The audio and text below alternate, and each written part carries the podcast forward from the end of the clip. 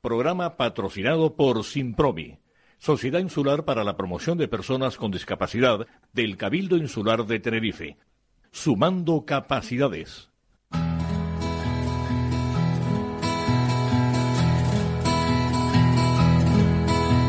Comienza la caja de Pandora.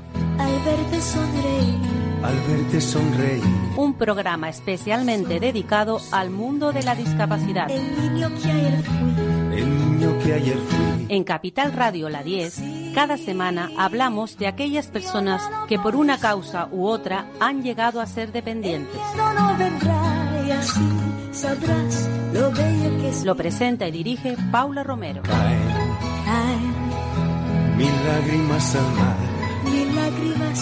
Hola, buenos días, buenos días a todos. A los que nos escuchan pues semanalmente y a los que se han incorporado hoy porque bueno, porque han visto el anuncio en, en nuestra página de Facebook donde comentábamos que íbamos a tener pues al ilustrísimo señor don Felipe Alonso de Jara, de Javer, que es pues el primer adjunto del diputado del Común aquí en Canarias.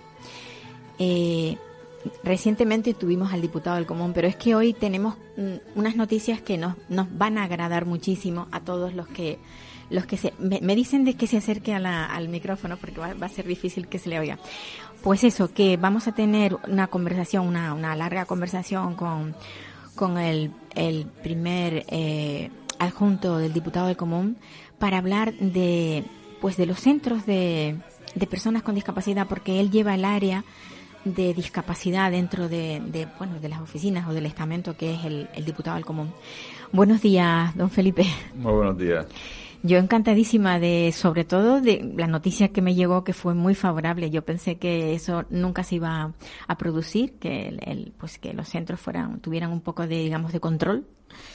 Sí, dentro de la función de supervisión Sí, que exacto. tiene el diputado común de lo que son las administraciones públicas canarias, estamos haciendo una serie de inspecciones, tanto mi compañera Milagro Fuentes desde el área de mayores como yo mismo del área de, de discapacidad para visitar los centros por sorpresa. Anunciamos que un día los visitamos y sin poner fecha y, nos mandamos una circular todo y ahora empezamos a visitarlo. Ya, ya se ha empezado a visitar algunos mayores intentando tener pues una información lo más fidelina posible de cómo están Sí. funcionando esos centros al objeto de poder luego elevar un, un informe al Parlamento de Canarias. Ajá. El diputado común es un organismo dependiente del Parlamento de Canarias y allí donde queremos llevar un informe para que los grupos políticos que salgan de los próximos comicios pues se haga un- una tenga una foto fiel de- del diagnóstico que nosotros haremos de de todas las- de todos los centros que existe hoy día tanto de día como como de residencia dedicados a la discapacidad y a los mayores. En, en general a los centros sociosanitarios.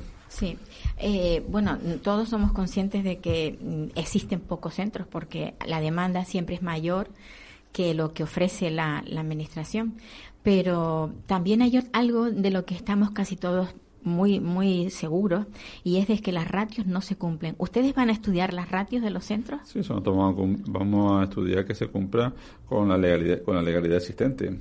En general, lo que se trata de aplicar la legalidad, mm, casi todo está previsto allí, ¿no? Sí. Y el trato de que, es que se cumpla de la manera, en fin, más fidelina posible, que tiene que ser absoluta, ¿no? Porque la ley está para eso, para, para, para ser, Para ser cumplida, ¿no? sí. Y a partir de ahí, todo lo que sea, mejorarlo, pues bienven- bienvenido sea, pero de entrada lo mínimo que tienen que hacer todos estos centros, que además depende de las administraciones o son financiados por las administraciones, es cumplir con, con la ley porque son los derechos de las personas que están en una situación eh, de debilidad y por tanto Sí, de, de dependencia y, y que, en fin, sin la autonomía necesaria y que por lo tanto necesita que la sociedad cumpla con ellos, ¿no? La, primera, eh, yo creo que el- la primera exigencia de solidaridad que, que- que tiene que existir es que con aquel que por razones de nacimiento, física, física, lo que, lo que sea, pues no se vale por sí mismo. O sea, ¿qué, qué sociedad seríamos, no? Si, si, si ese patrón de, de de solidaridad, de fraternidad, que diría, que dirían los franceses, la revolución francesa,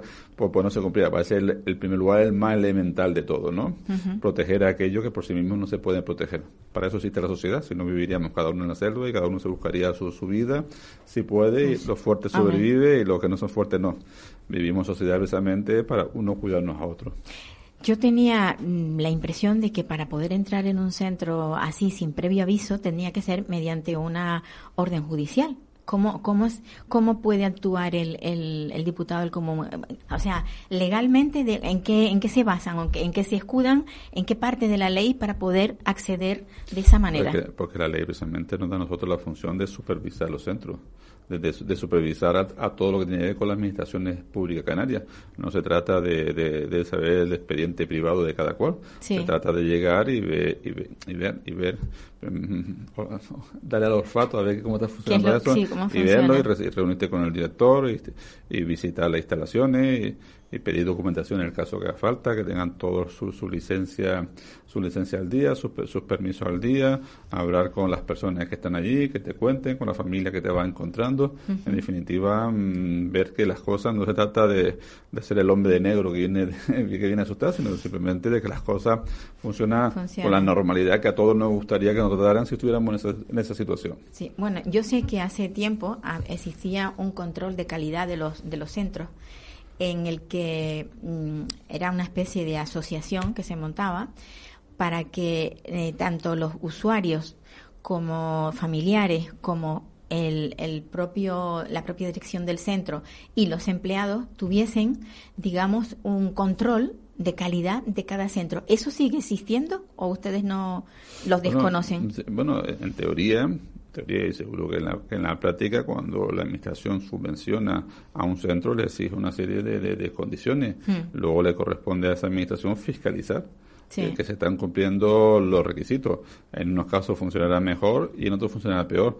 Yo creo que normalmente las cosas no hay que pensar que todo es negro tampoco, ¿no? No, no, por Posiblemente supuesto. habrá muchos que funcionen bien o que funcionen razonablemente bien, ¿no? Del 0 a del 0 al 10 porque que tenga un funcionamiento notable, ¿no? Uh -huh. No se trata de, de decir ahora lo, lo contrario pero habrá otros que no tanto. ¿no? Por lo tanto, nosotros dentro de esa función de, supervi de supervisión que tenemos que ser un motor de motivación, ¿no? Uh -huh. o sea, sí, que estén alerta. Que estén alerta y sí. que que en definitiva sepa que existe un, un, control añadido, ¿no? Sí, sí. Nosotros tenemos esa facultad de supervisión porque, entre otras funciones, estamos eh, el de garantizar los derechos fundamentales de los ciudadanos y el cumplimiento de la, de la legalidad, que es a lo que se dedica el, el diputado de, del común.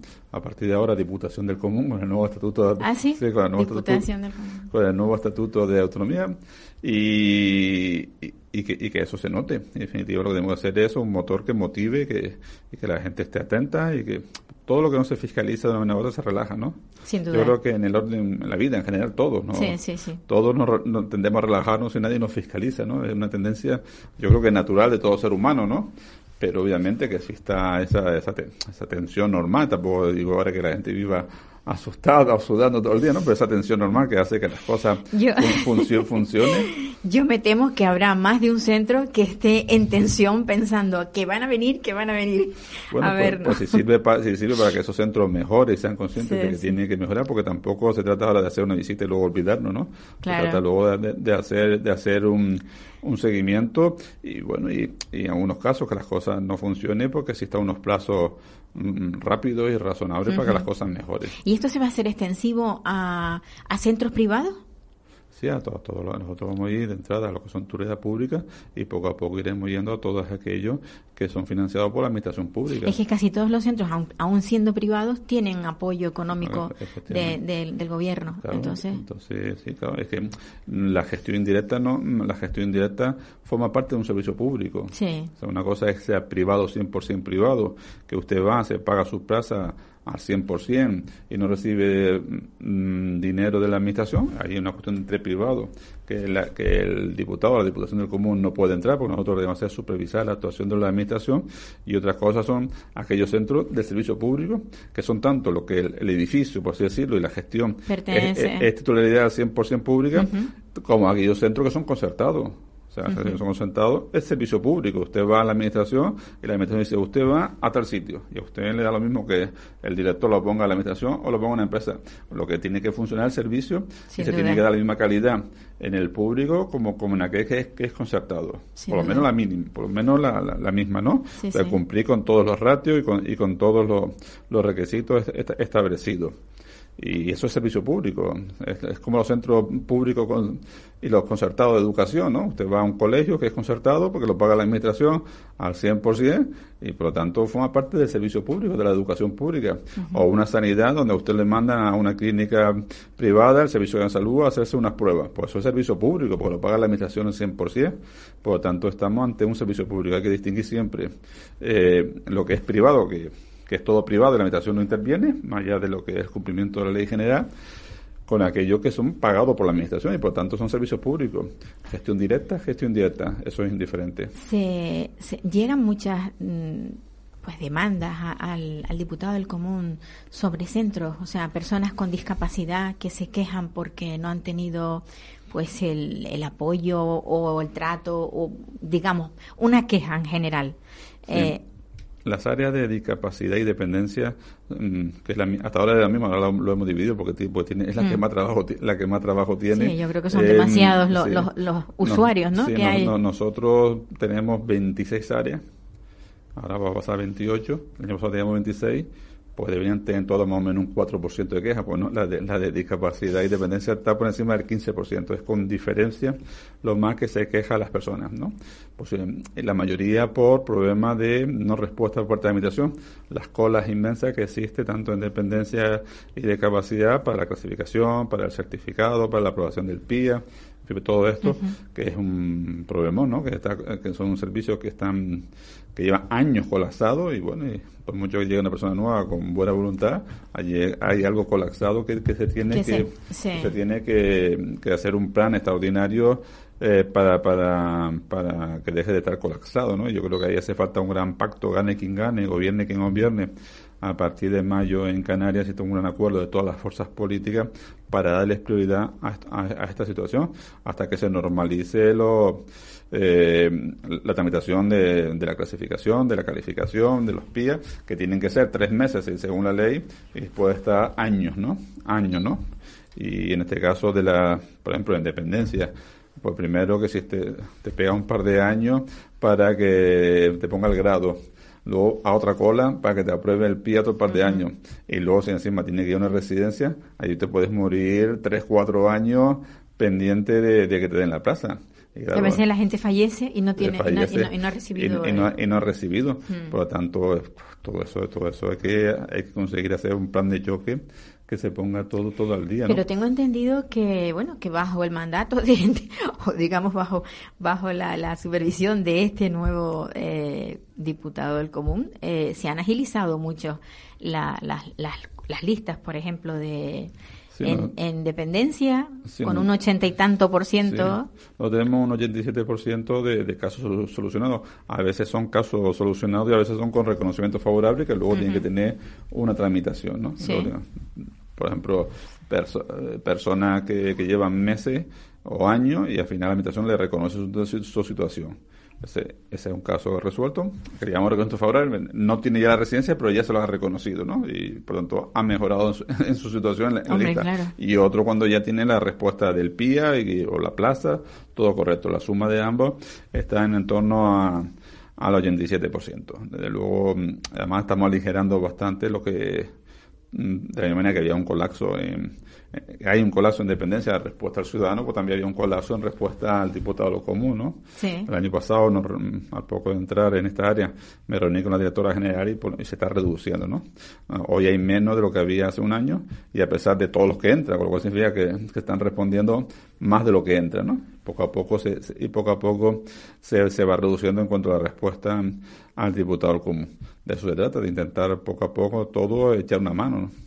El diputado común a veces tiene la imagen de que es el malo que tiene que pelear en su habitación, ¿no? que tiene que ir a resolver los problemas. Yo, yo no me levanto todos los días, yo ahí con quién me peleo, no. Yo, me levanto todos los días a ver con la ilusión de ver qué, problema resuelvo hoy, ¿no? Claro, claro. Esa, tiene, esa es la actitud que yo creo que tiene que ser la actitud correcta en general en la vida en todo, pero muy especialmente en el diputado común que está para, para ayudar a aquellos que nadie ayuda, ¿no? yo creo que el- el- la oficina del diputado del común es como, digamos, el paño de las lágrimas de todos los que, no- que no tienen dónde recurrir, a dónde ir. Efectivamente. Entonces, un poco, pues. De, de personas que están aburridas ante la administración, que están mm, superados ya por los problemas de la administración, que a veces no tienen recursos para asesorarse correctamente, pues bueno, el diputado común está para asesorar a todo el que venga por ahí, con independencia de cualquier condición personal, a todo el que venga por ahí. Le asesoramos, abrimos queja cuando entendemos que es conveniente abrir una queja, la tramitamos, la- le hacemos un seguimiento. Como nosotros decimos, no somos ni un legislador que hace leyes, ni un juez que pone sentencias, ni un gobierno que gobierna. Nosotros somos alguien que asesora y acompaña a los ciudadanos cuando se sienten solos solo y, y derrotados frente a la administración. ¿no? Bueno, y que está cerca del gobierno y que puede instar al gobierno a que cumpla la ley en el caso que, que- en el caso que no se Efectivamente, cumpla, evidentemente. defender al ciudadano frente a la frente a la frente a la administración porque mm, esa es la función nuestra. Y dentro de, de, digamos, de esa, de esa eh, inspecciones que van a realizar ustedes desde, desde la oficina del diputado del común, eh, no solamente va a ser visual, o sea, van a- ustedes a pedir documentación, por ejemplo, eh, van ustedes a pedir el número de, de usuarios que hay en un centro y cuál es la ratio que están teniendo. Sí, ustedes van a pedir, o sea, van a pedir y van a, van a decirle, a ver, enséñeme la cantidad de empleados que ustedes tienen para esta, para este número de, de- de usuarios, si tienen o no tienen médico, porque hay, hay centros que es obligado que tengan un médico y no se cumple, sino el médico viene de forma esporádica. Sí, eh, es ese- esa serie de cosas que, que se, se sabe y se rumorea, pero que realmente, pues, eh, tiene que ser el, Estamos ultimando el test que, lo que vamos que vamos a llevar a cada sitio, ¿no? Para, para, para ver todos los parámetros que queremos pedir información. Este documento lo terminaremos de elaborar, eh, ya, ya lo tenemos para el área de mayores, porque ya se ha empezado, y para el área de, de- de discapacidad lo terminaremos esta semana porque queremos empezar la próxima o la siguiente más, más tardando. O sea, nosotros iremos con un test, con los parámetros que creemos que, que hay que exigirle y, que se cumplan. Por ejemplo, el tema este que se habla de los médicos o de los o de las medicinas, ¿no? exacto, que sí. a veces se cobran, ¿no? Sí, sí, a veces se sí, cobra sí. y cuando va unida cuando va cuando los centros reciben por ello, ¿no? Cuando los centros reciben, por ejemplo, en Gran Canaria hubo, ha habido varios casos en que, que el cabildo ha tenido que pedir que se devuelva el dinero, ¿no? Claro. Porque, porque recibe una determinada cantidad, una residencia, por ejemplo, de mayores, para lo que es el módulo sanitario, y ni hay médico, y además quiere una aspirina, pues... one- Tienes que pagarla. One dólar, ¿no? Entonces, sí, sí, sí. Es, es- es como, Sí, es es un como si usted- aprovechamiento, vamos, ilícito es totalmente, como si ¿no? usted está en la Candelaria y, y le van a dar un calmante y, Y tienes que pagarlo. Y, tiene que pagarlo. Pues exactamente igual, porque es el servicio público exactamente igual. Es un servicio público donde usted ingresa, donde se recibe, un- donde se paga una cantidad importante la administración y, y haga un copago eh, los usuarios a cambio de recibir un, un servicio integral con una serie de cuestiones. Una de ellas son servicios médicos y, otros son pues las, las, medicinas, ¿no? Pañales, etcétera. Ujú. Hasta ahora eh, el, no habían sido transferidas todo el área de discapacidad a los cabildos, porque yo recuerdo hace, hace un par de años que habían eh, pues eh, usuarios en un centro en particular, no voy a dar el nombre, que pertenecían al gobierno y otros que pertenecían al cabildo. Los que pertenecían al cabildo no pagaban y los que pertenecían al gobierno tenían que aportar dinero. ¿Eso sigue existiendo o ya el cabildo ha absorbido, digamos, todo el área de Pues discapacidad? bueno, pues no sé si quedará alguno con el gobierno, pero en general los cabildos han ido asumiendo pro- progresivamente todo lo que son lo que es la gestión, ¿no? la titularidad del servicio. Es de la comunidad autónoma que, que financia los cabildos, para que los cabildos, los cabildos hagan los convenios eh, correspondientes o la, o la gestión de, de- de los centros y eso poco a poco ha ido creciendo, ¿no? Así en, ese- en, ese- en esa dirección. Bueno, pues yo le deseo mucha suerte, que no se encuentre con cosas muy feas y sobre todo espero que con esta, con este, eh, bueno, con esta iniciativa de, de- del diputado al común, pues yo creo que habrá centros que cambien, que cambien su actitud, porque realmente ya digo, mm, hay centros que no se pueden denunciar porque no, no se tiene nada positivo, o sea, nada, ninguna prueba para poder ir a fiscalía, pero existen centros que no, o Pues- por lo menos existían que no, que no estaban del todo, Lo, lo que se trata de que todo, mundo, que todo el mundo se ponga las pilas, ¿no? sí, que todo el mundo se, se, se ponga las pilas y cumplan con los requisitos mm, sí, Pero pues, que yo- desde luego si esto sirve para que se pongan las pilas, Claro. Maravilloso. Existe, existe una legislación, existen unos convenios. Sí. Usted, a cambio de, de- de- de esos convenios, recibe una cantidad, pues tiene que dar lo que dicen los convenios. Sin duda, eso- sin duda. Y sobre todo sabiendo que estamos hablando de personas que, tenemos que pensar que son nuestros hijos, nuestros, nuestros padres, y, que, y por lo tanto hay que tratarlo con. Y que la discapacidad nunca puede ser algo lucrativo.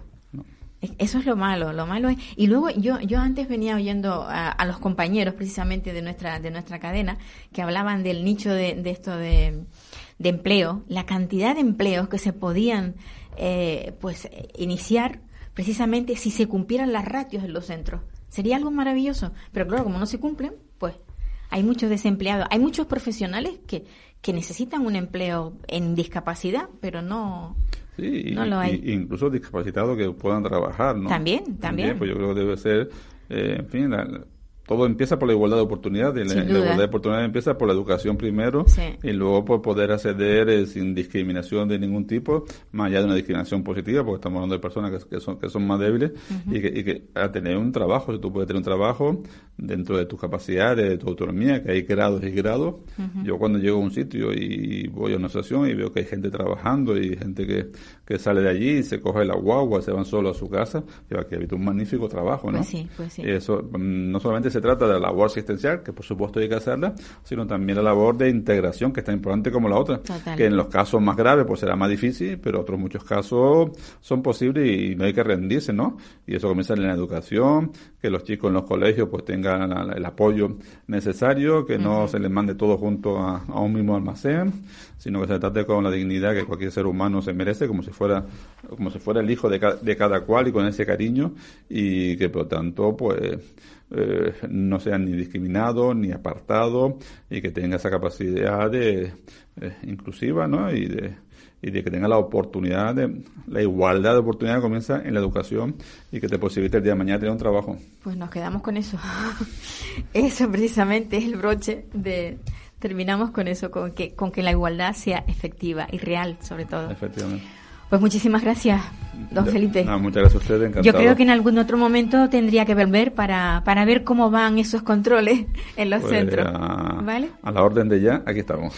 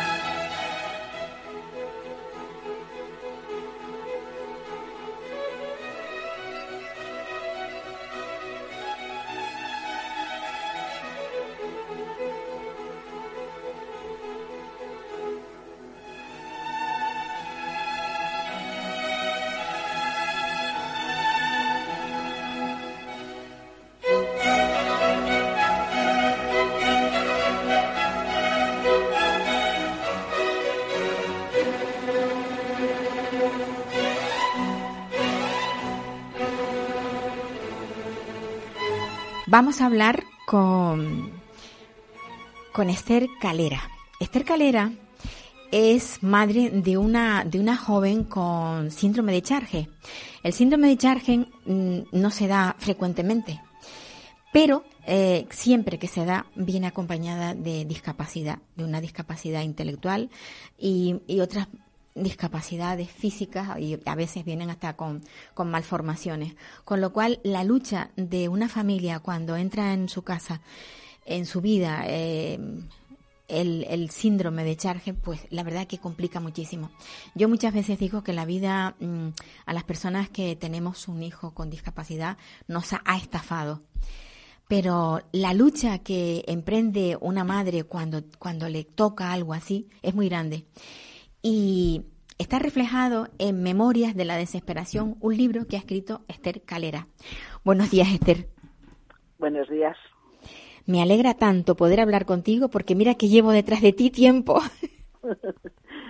bueno, ya sabes que soy muy tímida y, Lo estoy sé. encantada de hablar contigo porque sabes que eres una persona a la que admiro muchísimo, pero la verdad es que a mí lo del micrófono me impone. La, la, la admiración es mutua porque yo, yo admiro a, la- a las madres luchadoras y tú eres una de ellas.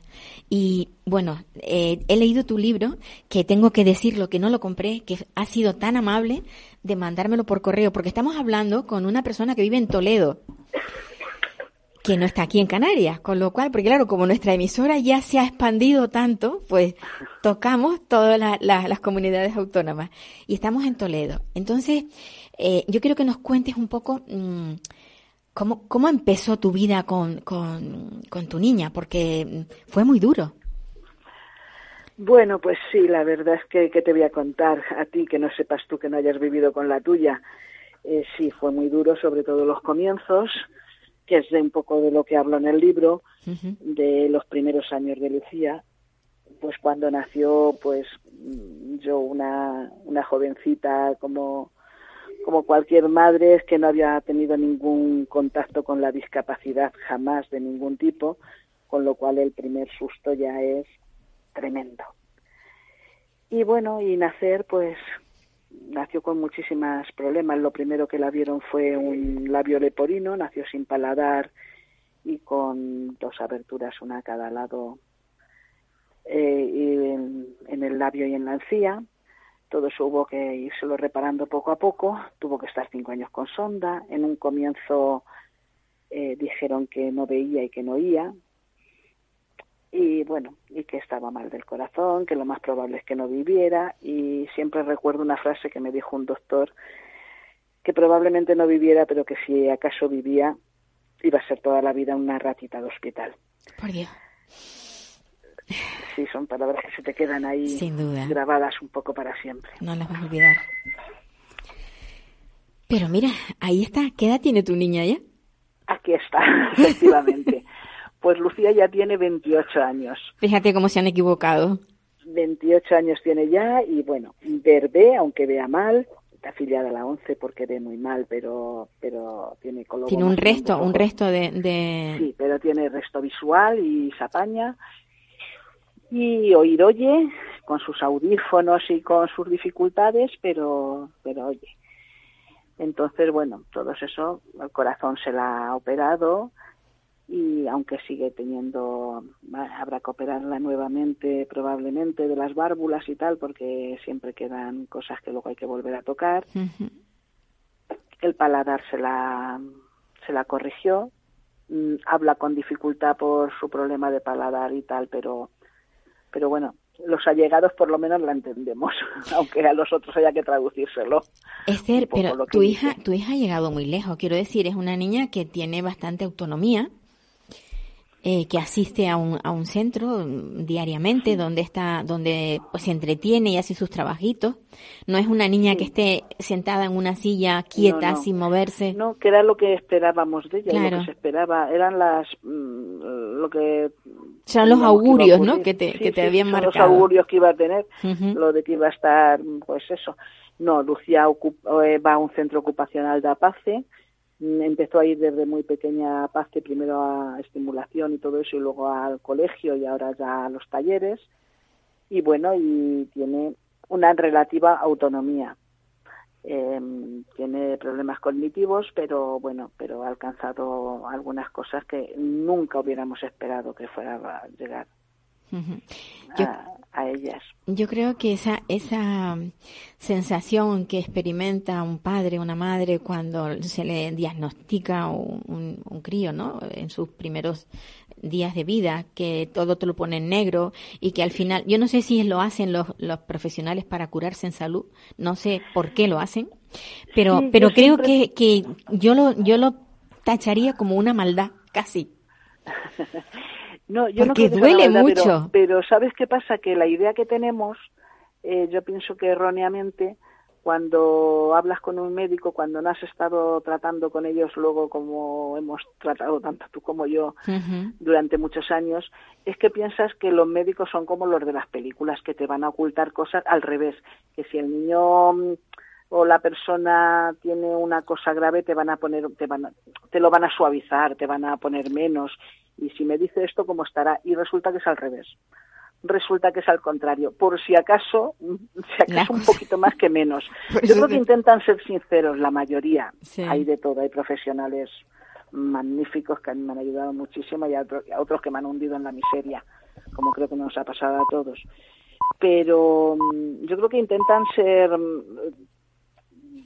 exactos, intentan, pero yo creo que se curan más en salud que, que no te lo, no te lo endulzan como creemos. para nada.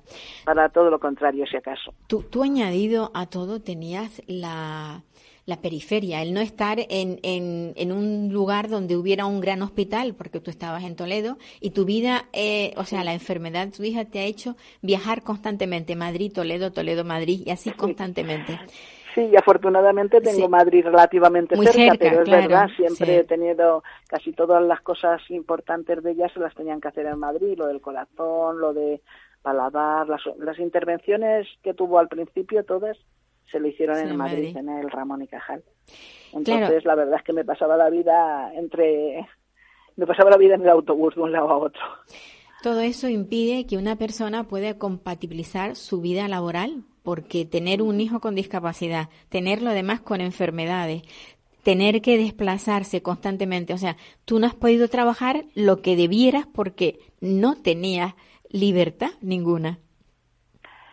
Sí, y sobre todo ya no solo el trabajo, que era un, gran impedimento porque yo económicamente no, no estaba muy bollante precisamente en esos momentos, eh, que tenía, como sabes, otra hija. Otra niña, sí y a mí quizás lo que más me, me marcó y lo que más me dolió en toda esta historia fue Lara, fue mi otra hija que tenía cinco años y aunque no estuviera abandonada, en mis sentimientos era como si lo estuviera, o sea, abandonada no estaba porque eh, tenía hermanas y tenía familia que, que se ocupaban de ella, pero yo como, como dice la canción tenía el corazón partido, no sabía dónde acudir, no sabía si estar en Madrid en el hospital con la una, y estar con la otra era era muy muy doloroso el sobre todo el, tener que estar alejada de, una de mis dos hijas que tenía que estar siempre o con una o con la otra. No es como si hubiéramos estado en la misma ciudad que, las que no.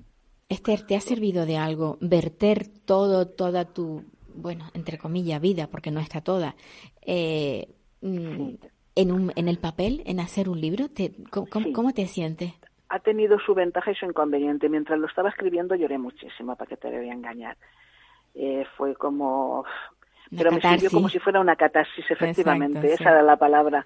Me sirvió como si fuera una catarsis. La verdad es que mientras lo escribí lloré mucho y recordando toda aquella época lo pasé muy muy mal, pero por otro lado me hizo como como un romper, un resurgir de decir esto ya está, esto se pasó, lo he pasado, lo he pasado, pero lo he, lo he logrado, he superado todo esto y ahora hay otras muchísimas etapas muy difíciles que te voy a contar, muy duras, que, sé que me quedan por pasar y que estoy pasando, pero digamos que el, mm, escribir el libro me sirvió como para cerrar una etapa, una etapa que había sido muy dura, que había sido muy sangrante, eh, por muchas cosas, por la niña, por mi juventud en ese momento.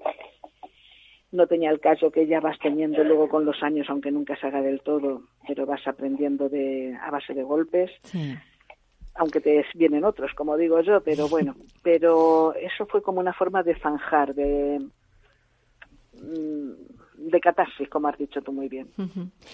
Bueno, pues yo, yo me alegro muchísimo de que, de que hayas sido capaz de verterlo, ya digo, soltar todo lo que tenías dentro en este libro, porque yo creo que a muchas madres les va a venir muy bien. Y, yo lo recomiendo, bueno, ya he visto que lo colgué, lo colgué en internet, me gustaría que nuestros oyentes, mm, porque además este libro, si se compra, eh, los beneficios van, van a ir para la asociación a la que pertenece tu niña. Sí, aparte. Efectivamente, en Toledo. pues mm, no sé qué decirte, Esther. Además creo que, bueno, yo también otra de las finalidades que tuvo el libro es que yo, mm, como a ti te ocurriría incluso más porque tienes, tu hija tiene más años que la mía, sientes una soledad inmensa cuando te tropiezas con un síndrome de estos raros que nadie lo conoce, que ni los médicos saben lo que es.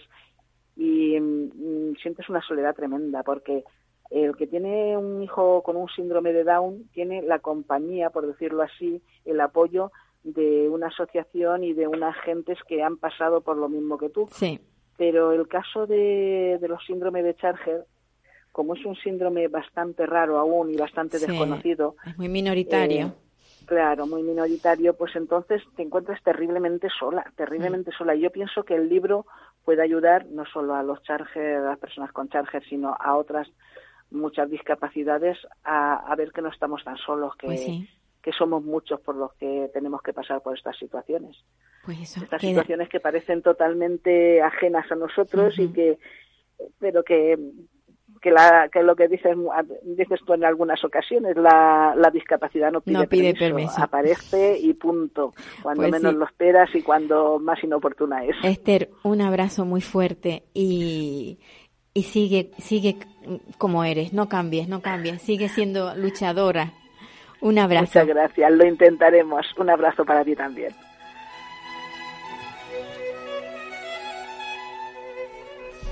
Bueno, pues seguimos, seguimos con nuestro programa que, bueno, que ya estamos en el último tramo. Muy cortito se nos, se nos hace el tiempo porque, bueno, pues porque mm, tres entrevistas son, son muchas para mí, aunque parece que en la radio esto no es así, pero sí, sí lo es.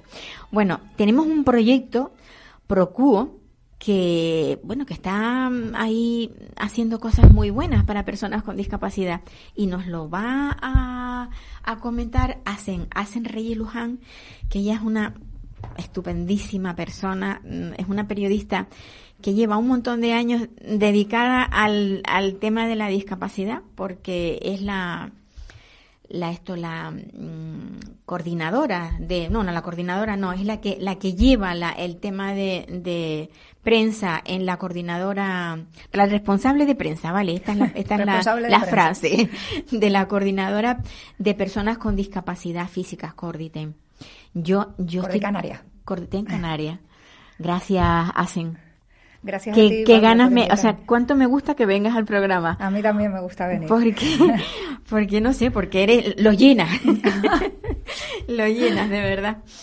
Bueno, cuéntanos, porque siempre estás, no estás parada nunca. Eh, tu cabeza está todo el día dándole vueltas a, a cosas, proyectos, más proyectos. Bueno, yo creo que los que trabajamos en, en entidades sociales pecamos de, de, eso, de estar siempre intentando sacar adelante proyectos para los, los colectivos donde, donde trabajamos. Ahora estamos inmersos, bueno, Cordicanarias tiene muchísimos proyectos en, en marcha, tiene proyectos pues que tienen que ver con formación, con empleo, eh, proyectos de ocio, asistenciales, de rehabilitación, eh, pero en concreto... ¿Este, eh, ¿Este, en particular? Sí, ¿Sí? Procu es un proyecto que, que en este caso coordino, coordino yo y es un proyecto que ya se puso en marcha el curso pasado, está en marcha este también y está dirigido a estudiantes de, de secundaria y de FP de todas las islas. En estos momentos hay 15 centros de todas las islas eh, que están, metidos en el proyecto y es un proyecto básicamente de sensibilización. Queremos sensibilizar eh, a los estudiantes eh, sobre la realidad de la discapacidad y que la normalicen. Claro. Entonces, nosotros sí es verdad que, durante mucho tiempo hemos, hemos trabajado pues en charlas y demás que son necesarias, pero nos parecía que había que, ir un paso más allá y casi favorecer la, la, convivencia entre estudiantes y personas con discapacidad. Entonces, el proyecto es simplemente poner en contacto a estos dos colectivos. Eh, que ambos se conozcan, sobre todo los estudiantes, que, que reconozcan, que conozcan las limitaciones, siempre de una manera natural y normalizada y sin victimismo, sin pena, que convivan, eh, que nuestros usuarios les expliquen a, ellos pues sus limitaciones, sus dificultades en la vida diaria, y ellos a lo largo del curso lo que hacen es, eh, en un trabajo colaborativo también con los usuarios, pues crean proyectos. Eh, proyectos para facilitarles la vida, eh, desde proyectos que tienen que ver con la robótica, la tecnología, Ujú.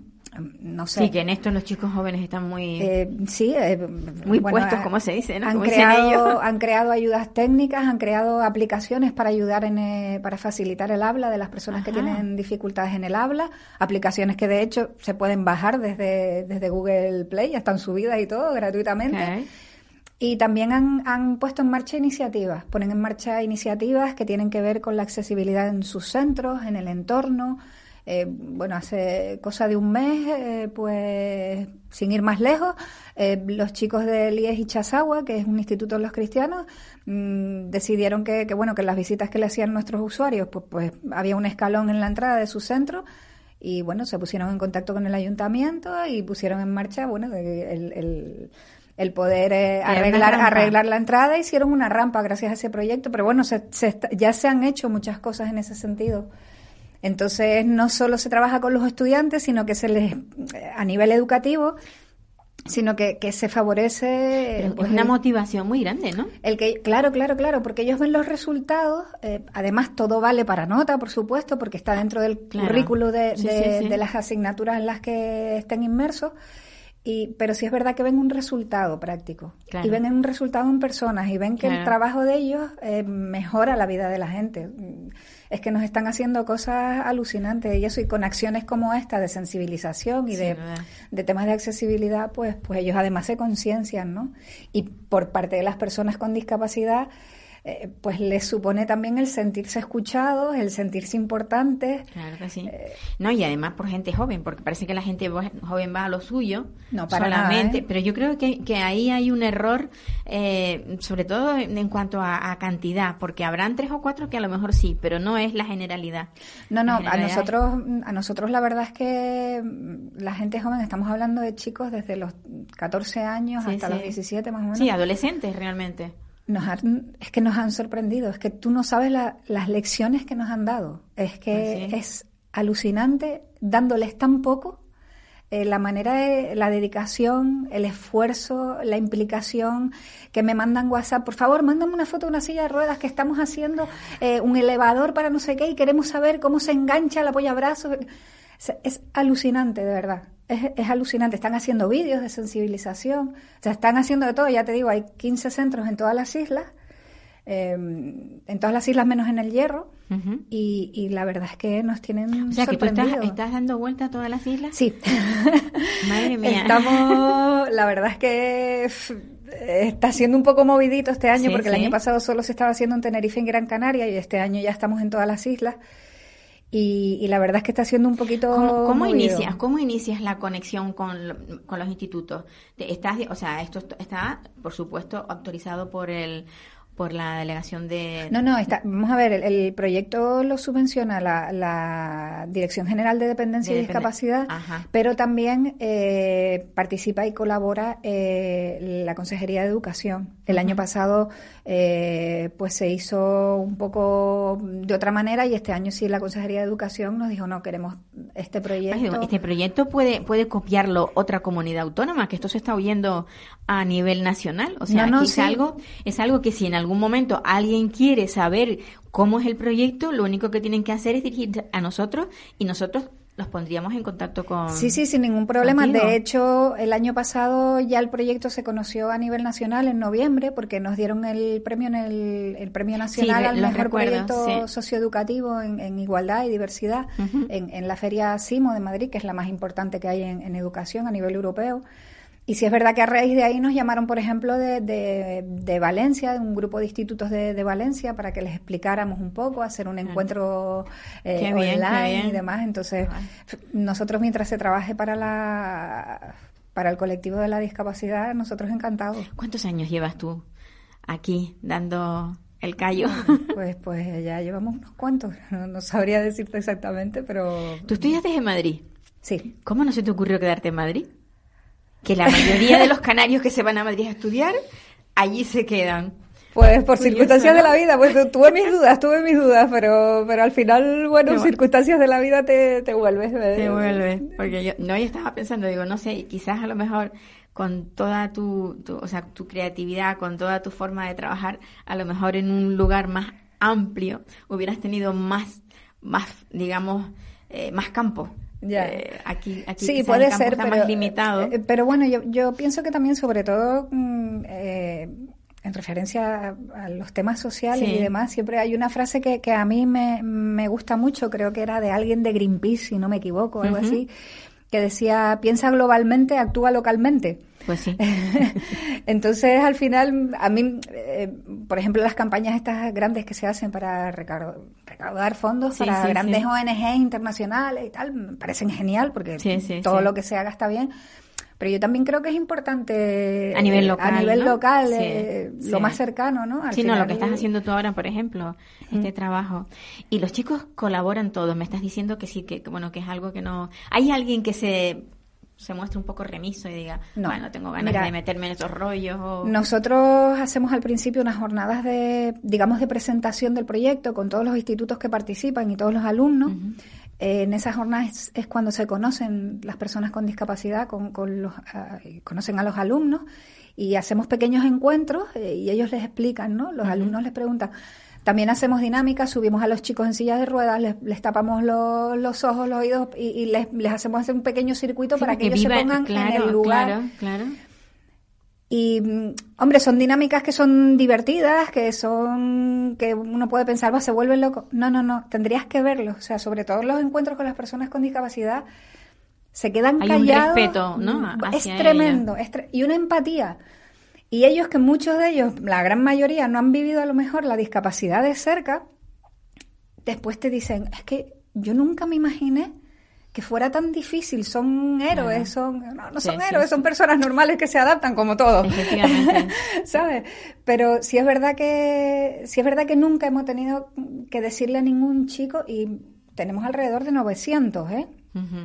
En toda Canarias. Eh, ni una sola vez en ningún colegio hemos tenido que decir, mira, no te rías de esta persona, eh, está siendo mal educado. No, no, no, es que es alucinante. Por eso te digo, que es que de verdad nos, nos dan una lección continua. Eh, bueno, y los profesores, profesores implicadísimos. que yo les digo, por lo menos los que están conmigo, eh, no son profesores maestros.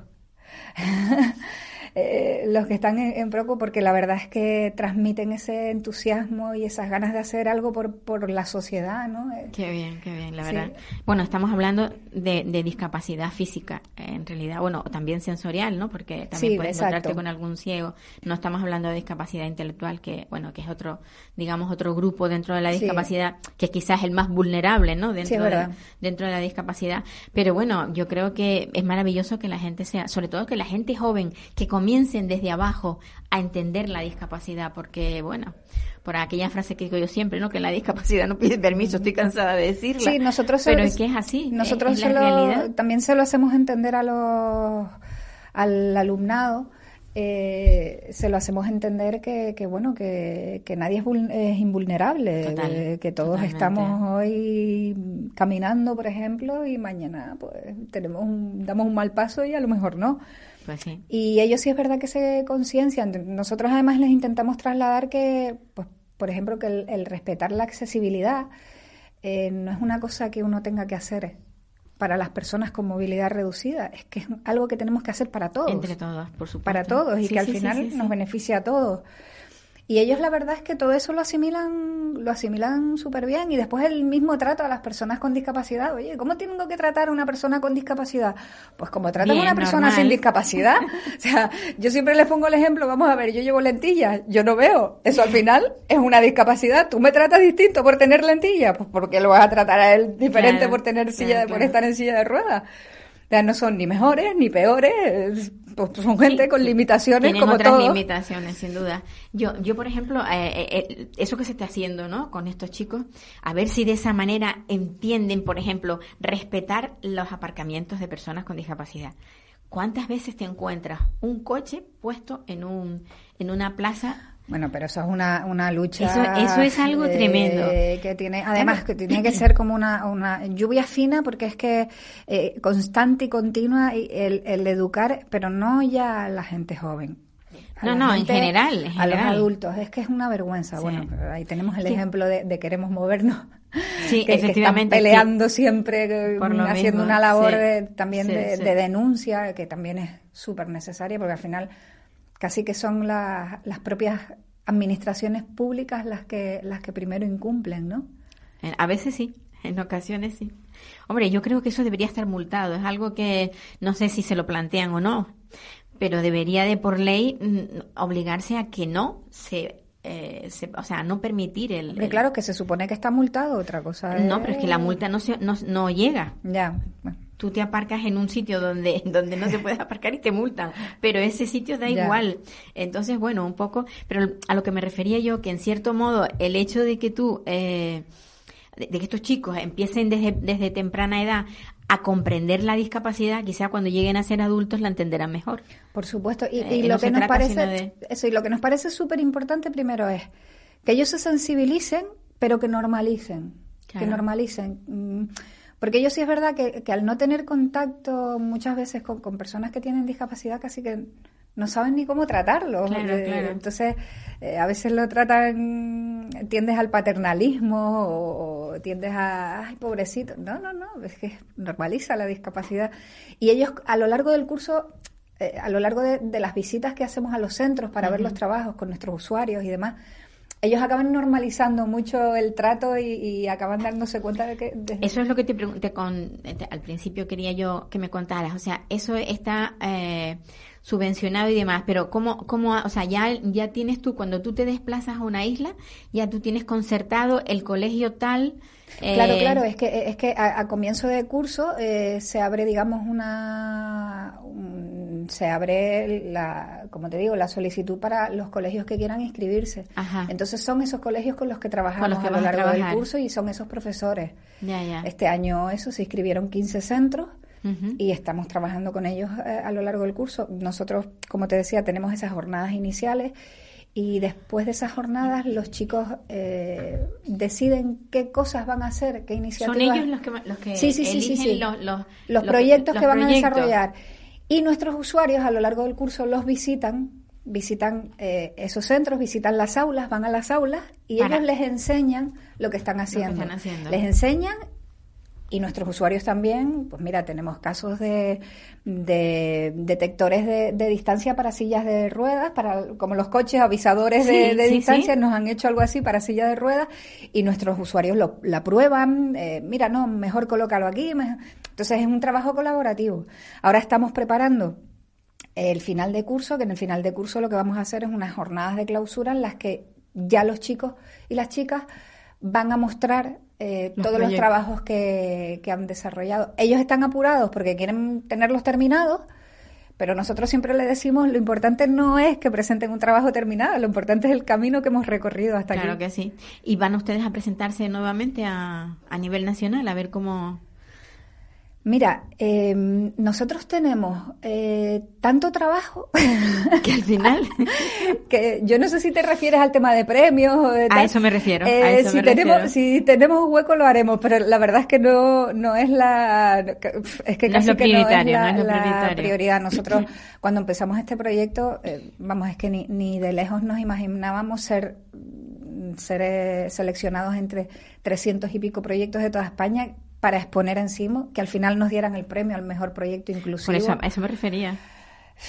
Y con eso ya... si vas a optar eh, nuevamente a, a presentarte. Mira, es que ni, ni lo he pensado, Ni lo Pau, ni lo- ni lo hemos pensado. Oye, ¿el equipo eres tú sola? Eh, a ver, Porque eh, me pega que no hay muchas más. bueno, en Cordicanarias todos trabajamos Ya, un pero- poco, todo el mundo arrima al con- hombro. pero sí, en este- en sí, este proyecto, estoy en este con, una compañera, Nuria, que, eh, que digamos está conmigo eh, de manera voluntaria, porque no es este en el proyecto en el que está. Eh, pero sí, estamos las dos ahí. Pero bueno, por el Forman momento un tándem, sacamos, por el momento sacamos el Forman un tándem, ¿no? Y ahí están entre una y otra a ver cómo... Sí. Pero Bueno. bueno, ya te digo, tú, tú sabes que en las entidades sociales mm, todo Son- el mundo son como son. hace de todo y Hacen. Encantadísima, como siempre, chica. No, encantada yo, me encanta, sabes que me encanta venir. Porque, porque bueno, no sé, ya te digo, eh, das una, un, un eso de aire nuevo, de renovación gracias, a las cosas. Gracias, ¿cómo se nota que me tienes cariño? bueno, pues queridos oyentes, ya saben que semanalmente tenemos este programa y que, por supuesto, mm, no lo vamos a dejar. Con lo cual, les espero la próxima semana en el mismo sitio, en el mismo dial y para lo mismo, para hablar de discapacidad y, y de proyectos nuevos y de cosas nuevas. Adiós, me voy, Me voy si hoy por fin pruebo el champán. ¿Puedo? No. Programa patrocinado por Simpromi, Sociedad Insular para la Promoción de Personas con Discapacidad del Cabildo Insular de Tenerife. Sumando capacidades.